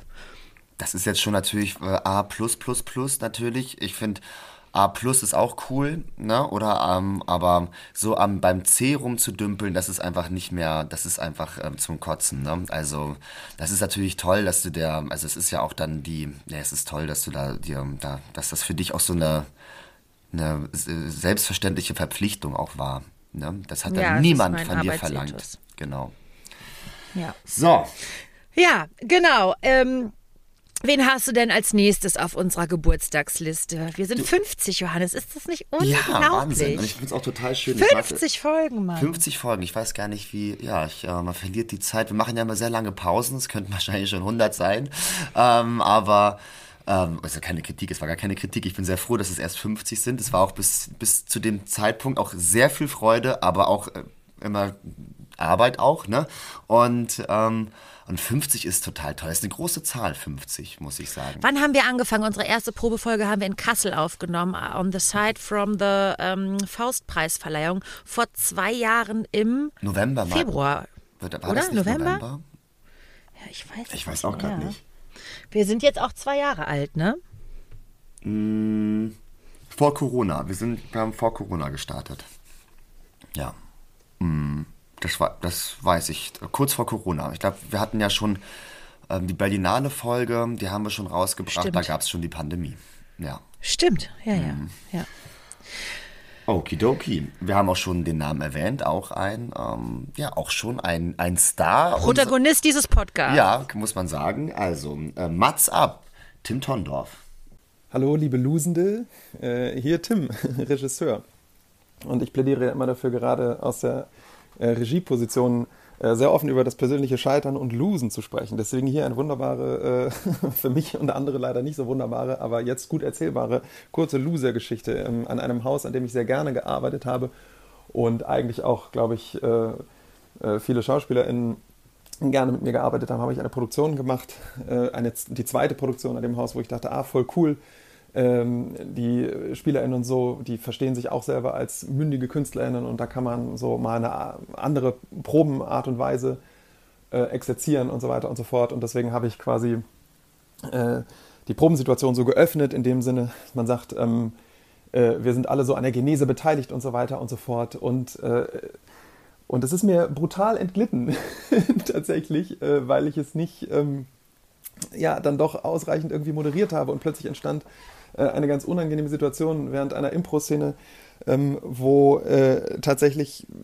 äh, die KollegInnen dann so das gegenseitige Spiel besprochen und dann bewertet und dann äh, ja, sowas haben, äh, was überhaupt nicht die Absicht war. Und ich habe das verpasst, in irgendeiner Weise aufzufangen oder irgendwie zu moderieren. Und plötzlich entstand eine ganz krude Situation von eigentlich sehr guten Schauspielkolleginnen, die sich gegenseitig angefahren haben und die wirklich bis, äh, bis auf tiefe Verletzungen runter äh, ja, sich dann irgendwann anschrien und anfeindeten und so. Und ich saß da und in den ersten fünf Minuten dachte ich noch, boah, voll die spannende Diskussion, das ist richtig mündiges künstlerisches Probieren. Und nein, es war einfach äh, eine Katastrophe. Es ging dann auch um wirklich so äh, ganz tiefe Dinge. Ähm, Geschlechtsidentität und so weiter und so fort. Ja, eigentlich total spannend im, im Bereich Spiel und so weiter und Theater, aber leider von mir völlig blauäugig und unvorbereitet irgendwie losgelassen. Und dann wurde ich äh, nach der Produktion, als die Produktion dann fertig war, der, der Dramaturg, der Chefdramaturg am Haus mich zu einem Nachgespräch gebeten und meinte, also ähm, dass da jetzt äh, diverse Kolleginnen an ihn herangetreten werden und sie würden erstmal äh, nicht mehr mit mir arbeiten wollen, denn sie fühlten sich da wahnsinnig ungeschützt. Und ich bin aus allen Wolken gefallen, dachte, oh Gott, aber das ist genau das Gegenteil von dem, was ich jemals wollte. Es sollte doch alles schön offen und kollektiv sein. Ja, und ähm, äh, Moral der Geschichte, ähm, auch solche kollektiven und flach hierarchischen und partizipativen Arbeitsstrukturen brauchen eine Struktur und ja, es muss auf die individuellen Menschen, äh, individuellen Menschen eingegangen werden. Und äh, man kann sich nicht einfach vorstellen, dass man da Dinge öffnet und loslässt und sich selber schön zurücklehnt als Regie. Und dann läuft das schon irgendwie. Und äh, das war Big Fail auf meiner Seite. Und ich habe viel gelernt und ähm, möchte mich bei den Kolleginnen bedanken, dass sie da mit mir durch sind. ja, er ist echt ein guter Loser einfach auch äh, für uns. Also ja, das stimmt. Tim greift immer sehr ehrlich in die Tasche. Da ja. könnten sich viele eine Scheibe von abschneiden. Vor allem sind die Geschichten auch so, dass man denkt, das ist doch schon tausend Leuten passiert, nur sie würden es niemals zugeben. Ja, man sieht auch, dass ähm, Tim viel reflektiert und sich, glaube ich, wenig schont in der Aufarbeitung. Mhm. Also, dass man auch dann ähm, so viele ja, so Details und vielleicht vermeintliche ähm, banale ähm, Episoden eines bewegten Lebens dann auf einmal da ganz wichtig werden, weil da dann was passiert ist, was einem nicht hätte passieren sollen oder so, ne? Nicht, ja, er müsste eigentlich viele Fans haben, die RegisseurInnen sind, die sagen, oh, der Tondorf, der spricht's aus, Mann, genau, das kenne ich doch aus meiner Position genauso. Ja, der, der, der, ja, der prophetisch, nee, der, ja, der weise Loser, der dann immer, ähm, oder wo man hinkommt, mir ist da was passiert, mir ist eine Probe entglitten, das kenne ich. Mir ist das und das passiert. Ja, und es zeugt nur von Verantwortungsbewusstsein, so etwas zu reflektieren, ne? Äh, das ist ja einfach auch dann, das, weil, das macht nur strong. Das macht nur strong. Ich glaube, man kann den Beruf ja gar nicht anders ähm, ausleben, ne? Weil äh, wie viele würden einfach dann diese offenen Prozesse einfach dann durchpeitschen und einfach noch irgendwie anheizen vielleicht und, ähm, und dann noch mehr Schaden. Schaden, ich weiß ja nicht, was das für ein Schaden jetzt war, aber ähm, ja, man darf ja versuchen und scheitern. Das ist ja auch wichtig für eine Regieposition, weil gerade bei so einer Auf, bei einem Aufbau einer Probe, die auch dann ein bisschen freier sein soll, ähm, ist das Scheitern ja wirklich implementiert. Ne? Und dann ist man ja auch einfach gezwungen oder selbstverantwortlich für die Aufarbeitung, wenn man das Scheitern auch erkannt hat als solches. Mm. Und es, mm. viele geben das Scheitern ja nicht zu. Also es gibt ja ganz viele Regiekolleginnen, die sagen, du siehst, die Probe geht nirgendwo hin, aber es wird nicht zugegeben, dass die Seite gerade keinen Einfall hat oder nicht mm. weiß, was sie tun soll. Und das ist ja dieser ganz, ganz spezielle ganz unangenehme Sound, ähm, so auf einer, am besten schon auf einer Bühnenprobe. Mit, äh, Horror. wir haben jetzt gleich noch sechs Stunden Beleuchtung. Wir haben noch 20 Ja. Minuten. Ja, ja. Ja, wer sich für solche Geschichten interessiert, der kann sich auch gerne mal die Aussprache anhören mit einem unserer besten Cover übrigens, wie ich finde. Ja, das war das ist ein super Cover. Wo wir mit Tim eine misslungene Arbeit gemeinsam auseinandergenommen und reflektiert haben, was eine ganz tolle Folge geworden ist. Ja, total. Also wird auch noch, ähm, hat uns doch noch jemand geschrieben. Ähm, Ja, wir kriegen nachhaltig immer wieder noch Komplimente für diese Folge, dass das so ein Meilenstein in der Theaterreform auch ja, ist. eine Aufarbeitungs, äh, ja, Ethik. Wen haben wir denn noch, Johannes? Jetzt haben wir die letzte. Auch ein Star. Ach, schade, schon die letzte. Ja, ich fand das ganz toll, dass wir so viele Gäste jetzt Ja, haben. Ist total. schön. Es ist, ähm, es am schönsten wäre es auch, wenn man mal vielleicht irgendwann so eine große Runde macht, live. Stell dir mal vor, irgendwann in Berlin sitzt man zusammen an so einem Tisch und man jetzt macht so Oh. Ja. eine, man macht so ein größeres Gespräch und so. Das kann ich mir auch toll vorstellen. Ne? Ja, und Und dann laden wir alle aus der Branche ein und dann erzählen wir nur so dreckige Lusengeschichten. Ich denke eh, dass er mal überlegen kann, wenn so ähm, Corona vorbei ist und dein Baby da ist und ähm, ja, wie man überhaupt sowas umsetzen kann, vielleicht auch als so Format zu, nicht, was zu verkaufen oder anzubieten. So wir als Lusen lohnt haben eine spezielle Philosophie und ähm, würden bei der Veranstaltung können wir ein Panel anbieten oder eine Moderation oder eine Diskussions- oder irgendwie sowas, wo man bei zugucken kann, ähm, wenn wir uns mit Leuten unterhalten oder so weil wir andere Fragen stellen, weil wir auf, es auf andere Geschichten abgesehen haben, weil wir andere Schleifen und Klammern setzen, als es so auf an, ja, bei anderen Formen der, des Austauschs ganz oft ähm, ja, ähm, stattfindet. Oh wow, du hast das jetzt richtig so mit Panel und so irgendwie im, im intellektuellen Kontext der Theaterkulturpolitikbranche quasi verortet. Ich hätte da jetzt gesagt, wir mieten uns so ein abgeficktes Hotelzimmer und machen da irgendwie so, ein, so eine, so eine äh, intime Lusenrunde oder man geht in so eine, in den Tresor oder in eine Disco. Ach so, ja, auch nicht also schlecht. Ja, stimmt. Ich war jetzt in der so Heinrich-Böll-Stiftung. Genau. In der Heinrich-Böll-Stiftung. Da erzähle ich doch noch mal, wie ich den Furz auf der Bühne gelassen habe. nee, also ja, kann man, aber auf jeden Fall sollten wir irgendwann mal was live machen, dann bringe ich das Babychen auch mit. Sehr gut. Ja, mit einem Ja. Schnurrbartschnuller. Ja.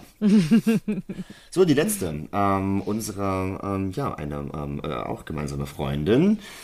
Ähm, auch aus einer äh, Folge von uns. Bühne frei für Anne Eigner. Ja, ich habe neulich mit jemandem über die grenzenlose Naivität auf der Schauspielschule geredet. Oder wenn man gerade ganz am Anfang vom Berufsleben steht. Und jetzt gerade, wo ich so älter bin und frei arbeite, dann da wurde mir irgendwie erst bewusst, wie viel Kohle alles kostet. Also ob das jetzt Proberäume sind, wenn es überhaupt welche gibt, oder Workshops oder Bahnfahrten, technisches Equipment, Kostüme, alles sowas, das kostet so viel Geld. Und ähm, also alles, was man auf der Schauspielschule sozusagen frei zur Verfügung hat oder was einem so gegeben wird. Und ich habe mich äh, und ich habe so reflektiert und gedacht, wow, wie ich es damals einfach nicht wertgeschätzt habe, eine eigene Sprechdozentin zu haben, jeden Morgen Bewegungsunterricht nehmen zu können, Yoga für Umme, also mal so die Semesterkosten ausgelassen, ne? Und dass ich zu all diesen äh, Sachen manchmal komplett verkatert, besoffen oder überhaupt nicht gekommen bin. Und, ähm, und das reicht ja eigentlich schon, jetzt wo ich weiß, wie viel Geld alles kostet. Aber die Krönung der Ignoranz und Überheblichkeit von mir als junge Schauspielstudierende war eigentlich folgende Story. Und zwar habe ich in Zürich Schauspiel studiert und parallel eine Produktion am Schauspielhaus gemacht. Und ähm, der Unterricht ging aber nebenbei irgendwie weiter. Also ich hatte nebenbei noch einen Grotowski-Workshop in Polen. Mega geil. Vier Wochen lang Hardcore durchackern. Grotowski ist körperlich krass anstrengend, aber auch mega geil. Und es war bestimmt sauteuer äh, für die Schule überhaupt diesen vierwöchigen Kurs zu äh, kaufen, buchen, wie auch immer. Und äh, da ich aber parallel noch mit vier KollegInnen gespielt habe, mussten wir immer pendeln. Einen Monat lang. Von Zürich nach Breslau. Und ähm, genau, das war teilweise unter der Woche, manchmal am Wochenende. Es war krass anstrengend. Und irgendwann äh, waren wir fünf auf dem Münchner Flughafen und dachten so, ey, äh, wir haben gerade irgendwie gar keinen Bock nach Breslau zu fliegen, um noch pünktlich zum Bewegungsunterricht zu kommen. Kein Bock, schockt gar nicht. Ähm, wir wollen lieber chillen. Und dann waren wir halt so in München und dachten so, ja, easy, wir nehmen einfach den nächsten Flug und verpassen den, der, den wir jetzt nehmen sollten, müssen dann nicht am Bewegungsunterricht teilnehmen und können hier noch ein bisschen, keine Ahnung, irgendwas Cooles machen, in München Zeit verbringen, so. Aber äh, Fakt ist, man konnte den Flug nicht einfach umbuchen für kein Geld, sondern die Schule musste fünf neue Flüge ab München nach Breslau für uns buchen. Und ich habe jetzt mal geguckt, wie viel so ein Flug kostet pro Person und das sind aktuell 663 Franken, wenn man das spontan machen muss. Also äh, ja, die Schule musste dann leider fünfmal 663 Franken bezahlen, weil wir noch ein bisschen in München chillen wollten. Aber uns ist dann ziemlich schnell aufgefallen, dass man in München am Flughafen überhaupt nicht eine coole Zeit verbringen kann, weil das Einzige, was man da macht, ist ja eigentlich warten, bis es weitergeht. Und irgendwann kann man dieses eklige Essen nicht mehr essen. Man kann auch diesen Kaffee nicht mehr trinken. Man kann diese Luft nicht mehr atmen. Man will einfach nur weg. Und ich weiß bis heute nicht, warum wir da nicht früher dran gedacht haben. Aber auf jeden Fall mussten wir dann sechs Stunden an diesem Flughafen verbringen. Ähm, und nach zwei Stunden waren wir irgendwie schon, war die Stimmung einfach komplett im Keller. Ähm, einem Kollegen ist dann schlecht geworden. Der war dann sowieso einfach nur im Delirium. Ähm, ich war eigentlich total verknallt in einen anderen Kollegen, der auch mit dabei war und der aber nicht in mich. Und ich war die ganze Zeit sowieso in einem komischen Zustand. Und das war schrecklich. Und äh, als wir dann weitergeflogen sind, hat zehn Minuten gedauert und der Kollege, dem die ganze Zeit eh schon schlecht war, ist auf dem Klo verschwunden, hat den ganzen Flug über gekotzt. Und dann sind wir ausgestiegen und halt zu diesem hässlichen Hostel gefahren. Und nächsten Morgen ging es dann weiter mit Grotowski-Unterricht. Also es hat sich wirklich überhaupt nicht gelohnt. Und ich, ich, äh, wenn ich daran denke, denke ich jetzt einfach gerade nur an die Kosten, die die hatten wegen uns. Und ich weiß nicht, ob es mir leid tun soll oder ob ich es mega geil finde, aber auf jeden Fall habe ich die Schule in vollen Zügen ausgenutzt und ohne dass es mir wirklich bewusst war. Weil es war mir einfach egal, wie viel der Flug kostet. Und es war mir egal, ob sie den neu buchen mussten. Ich fand's wenn überhaupt, dann sogar geil. Und falls jetzt gerade irgendjemand ähm, von der ZHDK zuhört, es tut mir leid, glaube ich. Ja, vielen Dank, Anne, für diese Assi-Story. ich glaube, das ist wahrscheinlich eine studierende Machtgeste, oder? Die man hat, wenn man so zwischen den Produktionen und Workshoppen und der Ausge Ausquetschung hin und her ist und gar nicht erkennt, wie sie halt ja auch beschrieben hat, dass das voll der Luxus ist, so viel bekommen zu dürfen, aber gleichzeitig natürlich auch so viel geben zu müssen, dass das dann so eine äh, Geste ist, sich seine Power zurückzuholen und mal Nein zu sagen, koste es, was es wolle, auch wenn sich dann alle Beteiligten nicht gut gefühlt haben. Mhm. Ähm, ja, die ist ja aber so, ich glaube, ja, ne? Total. Es kann nur so sein, weil das ist ja so eine unüberlegte Handlung gewesen. Ne? Das muss ja irgendein Impuls gewesen sein von, wir haben, können nicht mehr. Also es ist ja äh, vielleicht auch gar nicht die große Überheblichkeit, sondern einfach der ganz oft überforderte, viel zu lange Kalender und mhm, Stundenplan mhm. von Schauspielstudierenden. Ja. Also ich hatte, ja. wir hatten auch einen es werden so tolle Workshops angeboten, aber in einer Taktung, dass du nur noch Scheiße schreien möchtest, ganz oft. Mhm. Und es gar nicht mhm. mehr siehst, wie, wie wertvoll das ist. Ne? Und ja. wir hatten auch einen ganz tollen Komiker, so einen Clown-Lehrer. Ähm, und der hätte uns so viel beibringen können. Und wir sind ich habe das erste Mal geschwänzt, weil wir waren so überarbeitet. Wenn wir Pause gemacht haben, ist die halbe Klasse auf, auf der Probebühne eingeschlafen und äh, dergleichen, weil wir, so ja. weil wir so fertig waren und nicht mehr konnten. Ja. Ja. Und da denkst du, krass, es ist nur verschwendetes Geld. Ne? Wenn hm. du halt einfach die Leute zu viel anbietest und denkst, geil, wir können so viel anbieten, wir haben die Kohle, aber das bringt überhaupt nichts, weil du es gar nicht mehr annehmen kannst. Ne? Hm, hm. Ich erinnere mich auch, dass ich einmal in so einem Workshop krank geworden bin und total dankbar war, dass ich krank geworden bin, dass ich mal eine Pause kriege. So. Genau, mm. ne, man, ja, es ist, ähm, man nimmt es ja eigentlich dann doch schon sehr ernst, aber dann auch manchmal nicht. Total. Und, ähm, ist ja auch dann blöder Anfang 20-Jähriger. Das ist ja nun wirklich auch keine, keine sehr, ähm, da, also da kommt man einfach oft verkatert. Ja, aber äh, also, ich habe ja jahrelang verkatert geprobt, normale Härte. Normale Härte. Ja, klar. ja, aber trotzdem ja. auch danke, Anne, für die, ähm, das Zugeben der Scheißigkeit von damals. Und, ähm, ja, vielen Dank. Ähm, das ist also auch dann dieser, so sechs Stunden am Flughafen warum wart ihr nicht in München? Also, ja, weil das so scheiße weit draußen ja, ist, der ne? blöde Flughafen. Ja, und, und, weil du dich dann nicht in die S-Bahn setzt, um eine Stunde reinzudödeln und dann fast, da ne? irgendwo ja. desorientiert am beknackten Rathaus zu stehen, um dann wieder eine Stunde zum Flughafen zu dödeln. Weil das einfach, Flughäfen sind ja Transiträume, kannst du knicken. Sechs Stunden am Flughafen, Horror. Horror. Horror. Ja, kein Ort zum, ähm, zum Leben und zum nee. Sein. Äh, zum Leben, nee. ist, dafür ist er auch nicht eingerichtet, aber zum zu, äh, zu lange da sein. Ähm, ja, ach Mann, das war jetzt die letzte, ähm, letzte Geschichte. Fast. Ich habe noch einen ah, ja. Ton mitgebracht. Ich habe noch ein Geräusch mitgebracht. Mats ab.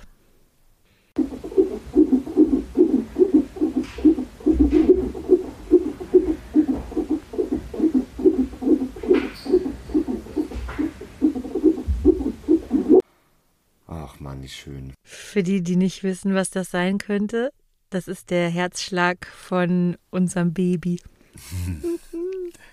Den habe ich gestern das erste Mal gehört. Hm, mein Mann sagt, das hört sich ja an wie Tauben, die Samba tanzen. Und, und ich habe ähm, da gelegen, man muss dann so 20 Minuten liegen und die haben Schnallen ein, halten Kabel an den Bauch, um die Herztöne abzunehmen. Und ich habe dann schön auf dem Handy äh, Präsidentin gespielt und Sachen organisiert und Dinge Korrektur gelesen und währenddessen diesen Herztönen gelauscht und fand das so toll, ähm, die zu, die hören zu können im Mutterleib da, da wollte ich die einfach mitbringen, weil ich einfach so eine äh, richtige Glückssau bin, weil ich so eine schöne Schwangerschaft habe. Und ich genieße meine Schwangerschaft in vollen Zügen, im wahrsten Sinne des Wortes, weil ich ja wirklich noch sieben Stunden im Zug sitze, nach hierhin und nach dahin und ähm, zum Telefonieren auf die Toilette gehe im Zug und wirklich, ähm, ja, irgendwie feststelle, dass so eine Schwangerschaft und eine Präsidentschaft miteinander echt sehr, sehr gut kombinierbar sind, nachdem die ersten drei Monate übrigens echt hammerätzend waren. Und deswegen wollte ich zur 50. Folge mal ein ganz besonderes O-Tönchen mitbringen. Ach, schön. Das ist wirklich, ja. das ist ja auch ganz toll, dass man die wirklich hören kann. Man hört sie ja dann, wenn das Baby auch da ist, nicht unbedingt. Ne? Die sind ja auch dann, jetzt ist es doppelt versteckt. Das ist sowieso ein Sound, der ja. versteckt ist und dann jetzt noch versteckt in deinem Bauch. Ja. Und dann kann man die so hören. Das ist doch toll. Ja. Und dann ja, noch mal. und unser, wir wissen auch leider nicht, was es wird. Unser Babychen trägt seine Nabelschnur als Unterhose. Und ähm, unsere äh, Frauenärztin ist sehr ehrgeizig und ähm, das hat sie sehr gefuchst, dass sie es nicht herausfinden konnte, was es wird. Und wir denken, das ist halt jetzt schon irgendwie echt lustig, weil. Ähm, weil es äh, eine gute Überraschung ist und weil wir es halt auch so gerne wissen wollten und nie konnte man es sehen und es gibt es wohl ganz selten, dass es so hartnäckig versteckt bleibt. Und ähm, ja, kann ich nur sagen, uns macht uns jetzt schon großen Spaß. Ja, das ist, das, ist, das freut mich auch, diese Herztöne, weil es geht ja um Vorfreude auch. Ne? Das ist ja auch dann, wenn man so ja. Herztöne hört, also wie schön kann die Vorfreude dann sein, ne? wenn man dann total dieses, total diesen filigranen ja. Herzschlag, das ist ja auch etwas, ach ganz berührend und ein perfektes Ende für 50 Folgen. Guck mal, du bist in der, bist schwanger geworden und irgendwann werden wir auch über das Baby sprechen in den Folgen hier. Ja, Richtig. Morgen gehe ich jetzt erstmal zum BR schwanger und werde da versuchen, äh, meine politische Message loszuwerden. Da muss ich mich auch noch drauf vorbereiten. Und da soll es dann in der 51. Folge ja. drum gehen, wenn es wieder heißt, wofür es sich zu losen lohnt. Ja. Also, ähm, wir hören uns noch mal vor Weihnachten auf jeden Fall, ihr Lieben. Und ähm, ich hoffe, ihr habt Spaß gehabt mit den ganzen äh, Anekdoten, die uns zugeschickt wurden. Danke nochmal an alle, die uns welche geschickt haben. Ihr seid auch weiterhin aufgerufen, unsere lieben ZuschauerInnen, jetzt vielleicht da auch einen Ehrgeiz oder vielleicht auch die Motivation gefunden zu haben, auch uns trotzdem noch eine Geschichte zu schicken. Das, das muss nicht nur zur 50. Jubiläumsfolge so sein, das kann immer so sein. Also wir sind immer bereit, eine lusige Geschichte oder eine Anekdote, die es sich zu erzählen, ähm, ja, die ihr erzählen wollt, abzuspielen. Also schickt uns gerne euer Material. Oder auch lustige Ansagen gerne. Ach ja, Einfache viel wichtiger. Handyaufnahmen genügen. Ansagen sind noch ein bisschen wichtiger. Also dann, wir wünschen euch bei allem, was ihr tut da draußen, ein ganz, ganz herzliches Toi, toi, toi. Wie heißt der Podcast? Wofür es sich zu losen lohnt, so heißt der Podcast. Wofür es sich zu losen lohnt. Und Johannes, wofür hat es sich für dich gelohnt zu losen? Heute hat es sich natürlich für mich, für uns alle gelohnt zu losen, dass wir jetzt in der 50. Folge auf einen langen Weg zurückblicken äh, konnten und gleichzeitig uns mit einigen an einen Tisch setzen konnten, an einen ähm, ja, digitalen oder virtuellen Tisch, um uns unsere lusigen Anekdoten zu erzählen und mit einem Verständnis dahinter, wie lohnenswert es ist, da einfach mal das Visier aufzumachen und sich das richtig ins Gesicht schauen zu lassen und andere mit reinschauen zu lassen, dass hier eine vertrauensvolle Gemeinschaft schon zusammengewachsen ist, die ähm, ja fast wie in so einer bisschen peinlichen Selbsthilfegruppe nach jeder lusigen Anekdote und dafür hat es sich gelohnt zu losen gemeinsam im Chor sagt und dann ist schon irgendwie gar nicht mehr so schlimm und das finde ich ist eine ganz tolle Entwicklung und dass wir da einfach jetzt ähm, auch da als Gemeinschaft ähm, das etabliert haben. Das, davon kann man, glaube ich, jetzt sprechen. Wir, das haben wir uns als Ziel gesetzt und wir sind diesem Ziel 50 Folgen lang treu geblieben. Wir haben kein einziges Mal diese Rubrik geschwänzt. Wofür hat es sich für dich gelohnt zu losen? Und wir haben uns immer was einfallen lassen und das hat einfach ähm, gewirkt. Toll, das hast du toll gesagt. Ja, und das ist einfach jetzt ähm, unser, unser aller Verdienst, ne? dass wir jetzt einfach als auch kleine Geheim, als kleiner Geheimbund einfach immer sagen können, es ist vielleicht auch einfach geil für einen Podcast. Und ähm, wenn was vermeintlich Schlechtes passiert ist, man nicht mal das Gefühl haben muss, es ist jetzt nur mir passiert. Ja, das stimmt, das finde ich auch. Also, dass nicht nur wir das sagen, sondern auch andere sagen, ach, das wäre doch geil für einen Podcast, das spreche ich denen kurz aufs Handy drauf. Ja, ja, genau. Genau. Und das ist doch, ähm, und dafür hat es sich allemal gelohnt zu losen. Äh, Lisa, wofür hat es sich für dich gelohnt zu losen? Für das Gleiche, wie was du gesagt hast. Für mich hat es sich gelohnt zu losen. 50 Folgen, ähm, diese äh, pure Ehrlichkeit äh, darzubieten, um einen Raum zu bieten und jetzt vielleicht ja wirklich dann etablieren zu können, dass alle, wenn sie da draußen wieder irgendeinen Rotz erleben, innerlich sagen können, ach komm, eigentlich geil für einen Podcast. Ja. Selbst wenn sie uns die Geschichten nicht schicken, aber innerlich wissen, das wäre doch so eine. Und schon fühlt man es anders aufgehoben. Ja, ey, das, ist, das kann so sein. Also, ja, total, total richtig. Ja, ist doch geil für einen Podcast. also, dann tschüssi. Wofür es sich zu losen lohnt. Wofür es sich zu losen lohnt. Wofür es sich zu losen lohnt. Wofür es sich zu losen lohnt.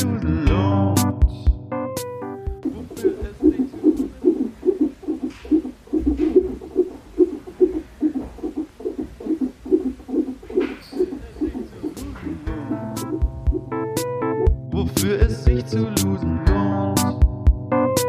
Wofür es sich zu losen lohnt. Wofür es sich zu losen lohnt. Wofür es sich zu losen lohnt. Wofür es sich zu losen lohnt. Wofür es sich zu losen lohnt. Wofür es sich zu losen lohnt.